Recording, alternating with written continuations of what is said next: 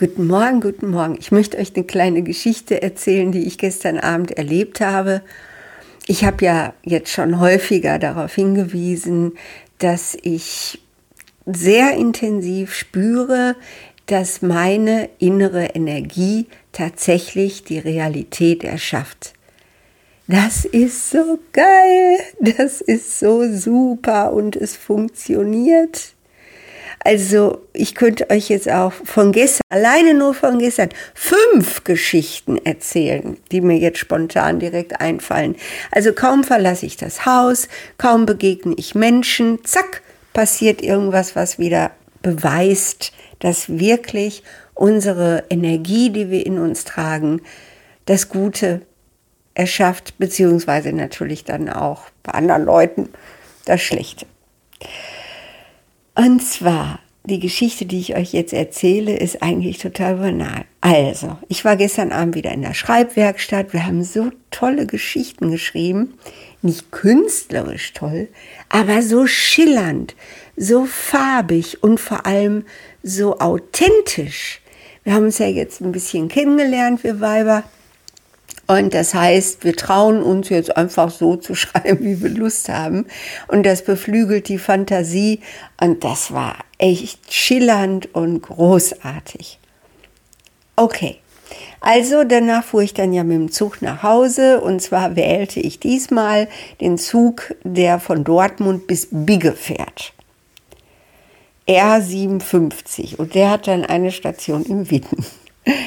Kleiner Zug kein erste Klasse Wagen. Eva saß beim Volk. Und zwar, wo diese Klappsitze sind, ne, wo man immer weggehen muss, wenn die Leute mit Fahrrädern kommen. Aber es gab keine Fahrräder abends um 21 Uhr. Also hatte ich einen Sitzplatz. Ich hasse es zu stehen im Zug oder im Bus oder so, wenn man so hin und her geruckelt wird. Naja, und das war so wirklich wie, wie im Urlaub, weil alle möglichen Kulturen dabei waren. Polen, so in ihrer typischen Art, so drei junge Leute, die eben so richtig freundschaftlich sich anstupsten. Eine Frau, zwei Männer. Männer zwar voll die Machos, aber die Frau hatte das Sagen, so kenne ich sie.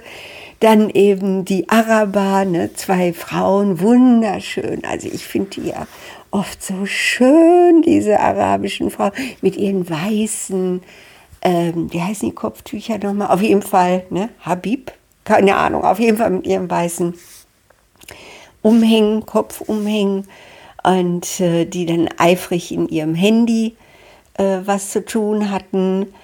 Und äh, mir gegenüber saßen dann zwei junge Männer und der eine, also Freunde, das sah man, auch irgendwas Arabisches, und äh, der eine, dem war das total peinlich, dass sein wirklich guter Freund, das sah man, der hatte den einfach lieb, der konnte nicht anders, aber der war so peinlich, weil mit Gebetskette saß der da total besoffen mit einer Flasche Bier zwischen den Beinen. Und äh, ja, das ist ja wohl wirklich Oberpeinlich. Wedelte immer mit dieser Gebetskette und war also wirklich sturzbetrunken. Sowas. Ja, und dann kam eben jemand noch zu uns. Ein Platz war noch frei. Das war ein junger, keine Ahnung, Deutscher, sah so aus wie ein Deutscher. Und äh, der guckte dann immer in sein Handy und machte da irgendwie was. Und ich beobachtete also alle Menschen um mich rum, wie ich das immer tue. Ich bin ja so gierig. Ich bin so gierig darauf, jemand in die Augen zu blicken. Ich bin so gierig darauf, irgendwie mitzukriegen, wie geht es meinen Mitmenschen. Um den neben mir muss ich mich gar nicht sorgen. Auch Araber, also es war ein Schwarz, es war ein Araber und ein Deutscher und ich, ich, Oma Deutsche. Ja, auf jeden Fall, ne, dieser betrunkene, gebetskettenwedelnde Araber, ähm, hatte die Bierflasche so vor sich hingestellt, dass ich schon immer dachte, okay, wenn jetzt der Zug bremst, ich glaube, da gibt die um. Und dann stand sein Freund und er standen auf, Wittenate. Und der andere junge Mann, der neben ihm gesessen hatte, sagte, weil die gingen dann weg, der sagte, äh, dein Bier. Und der Betrunkene sagte, äh, wir kommen gleich wieder. Ja, und die gingen dann die Treppe hoch dann ging sie die Treppe wieder und ich sagte zu diesem Deutschen und dann zu der Bierflasche sagte ich, mach dir keine Sorgen, Herrchen kommt gleich wieder. Ne? Ja, und dann kamen die auch wieder, setzten sich wieder hin. Der junge Deutsche hatte die Bierflasche vorher noch ordentlich unter den Sitz geschoben, dass sie nicht so leicht umfällt. Ja, und dann saßen wieder da, ne? der Betrunkene holte die Bierflasche raus. Auf einmal guckt der junge Mann nach oben, guckt mich an und fängt an zu lachen. Aber nicht hämisch oder so, sondern wirklich so richtig das wunderschönste offene Lachen, das man sich vorstellen kann. Also wirklich ein Engelslachen. Und natürlich fing dann auch ich an zu lachen. Dann fing der, dem das alles so peinlich war, arabische Freund an mitzulachen. Dann fing der betrunken an mitzulachen.